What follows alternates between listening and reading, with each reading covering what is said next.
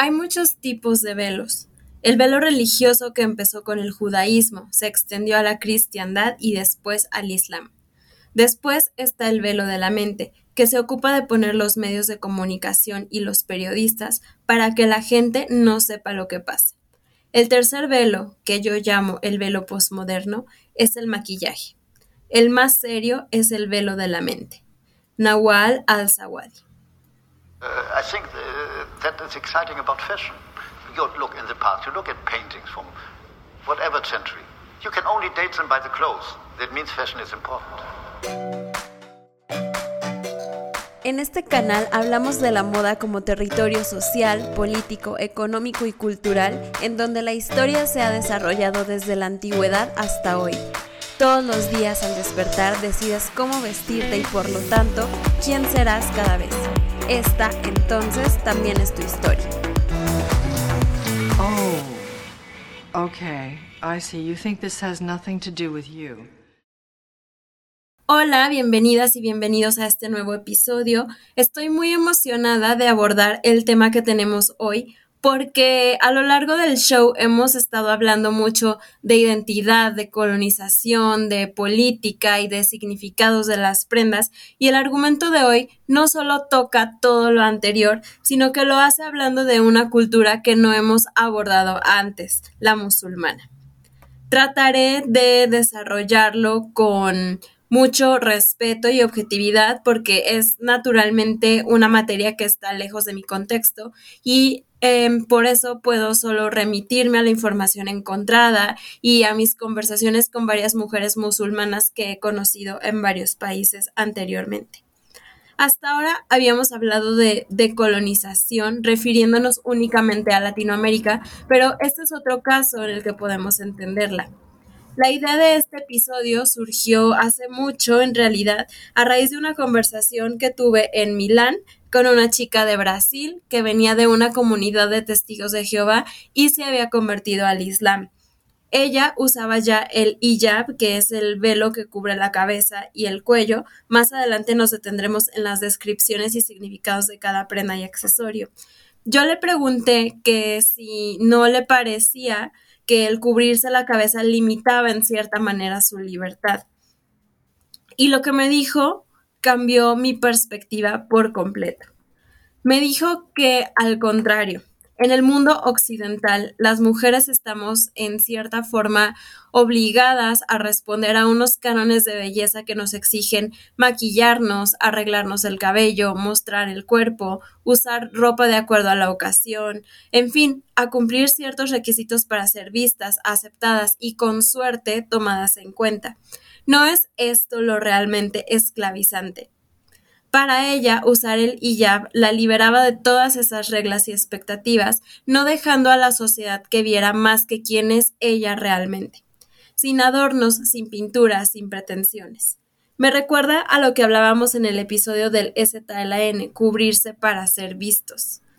Hoy vamos a explorar las prácticas del uso del velo en mujeres musulmanas para reflejar identidades regionales y generacionales que los observadores occidentales a menudo interpretamos y generalizamos como símbolo de opresión, pero que en realidad tienen muchos significados para las mujeres locales, por ejemplo, estado civil, afiliación tribal y devoción. Eh, recuerden que van a poder consultar la transcripción y ahí van a estar las imágenes de lo que vamos a estar hablando. Muy a menudo, para facilitar nuestra comprensión de la historia, tendemos a dividir el mundo en dos, Occidente y Oriente. En el primero supuestamente se desarrolló la democracia, la tolerancia, la racionalidad, entre otras cualidades civilizadas, y en Oriente todos los antónimos, lo malo, el lado oscuro. En el episodio de las rutas de la seda hablamos precisamente del momento en el que el origen de la historia se trasladó mágicamente o más bien convenientemente al Imperio Romano, ignorando la aportación de las civilizaciones del lado este del Mediterráneo. Tengo que aclarar que no me encanta en general referirme a Asia como oriental porque es oriental según quién pero vamos a manejarlo así por términos prácticos y para una comprensión más inmediata. El mundo llamado por nosotros occidental juzga en base a sus propias categorías y conceptos al mundo llamado oriental. Es por ello que uno de los debates que se producen y que de vez en cuando aparecen en documentales, tesis, papers, diarios, etc., es el lugar que ocupa la mujer y su difícil situación al ser condenada a cubrirse parcial o totalmente. Dependiendo del país, la crítica es más o menos abundante, pero ningún Estado musulmán se escapa. La pregunta de las feministas occidentales es, ¿por qué debe utilizar el velo la mujer y cubrir su cuerpo? ¿Por qué no tiene el poder de decidir?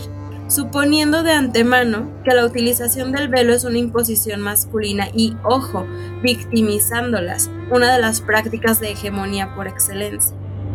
Por otra parte, otros argumentan que obligar a las musulmanas a utilizar el velo atenta contra los derechos humanos de las mujeres y debe prohibirse su uso. Sin embargo, preguntémonos, ¿es la utilización del velo la que atenta contra los derechos humanos o es su posible prohibición?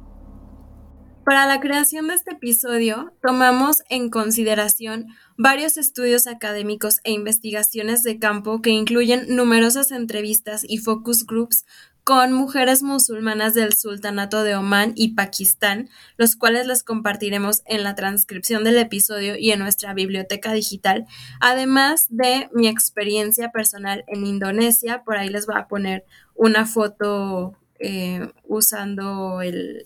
Bueno, no, creo que fuera un hijab, era más como una... Eh, bueno, era una prenda parecida, pero tenía la misma función. Eh, y también los testimonios que compartí al inicio para explorar esta creencia desde la realidad de quienes la viven y no la nuestra. Haremos un recorrido a través del sentido de pertenencia regional, identidad, espiritualidad, industria y activismo a través de las distintas prendas que forman parte de la vestimenta islámica. Esperamos con este episodio darles una perspectiva diferente a la que estamos acostumbrados y acostumbradas y como siempre haber podido generar interés en conocer más al respecto, incomodidad al cuestionar lo que se nos ha dicho y muchas más preguntas que nos inciten a investigar, conocer y abrazar aquello que es diferente a nosotras y nosotros. Sé que el título puede parecer pretencioso, descolonicemos, no es que pretendamos hacerlo con un episodio, para ello se requiere mucho más que un podcast, pero el camino se inicia abriendo la conversación. Escucha el episodio completo en nuestro canal de Patreon y continúa con nosotras este diálogo. Este podcast no sería posible sin el apoyo de todos nuestros mecenas que todos los días aportan su granito de arena al mismo tiempo que acceden a contenido exclusivo para ellos. La próxima semana volveremos a Latinoamérica para analizar un libro que, a través de la magia y las prendas de sus personajes, cuenta la historia del sur global atravesada por guerras, decadencia y colonización. ¿Adivinan de qué libro se trata? No se lo pierdan. Chao.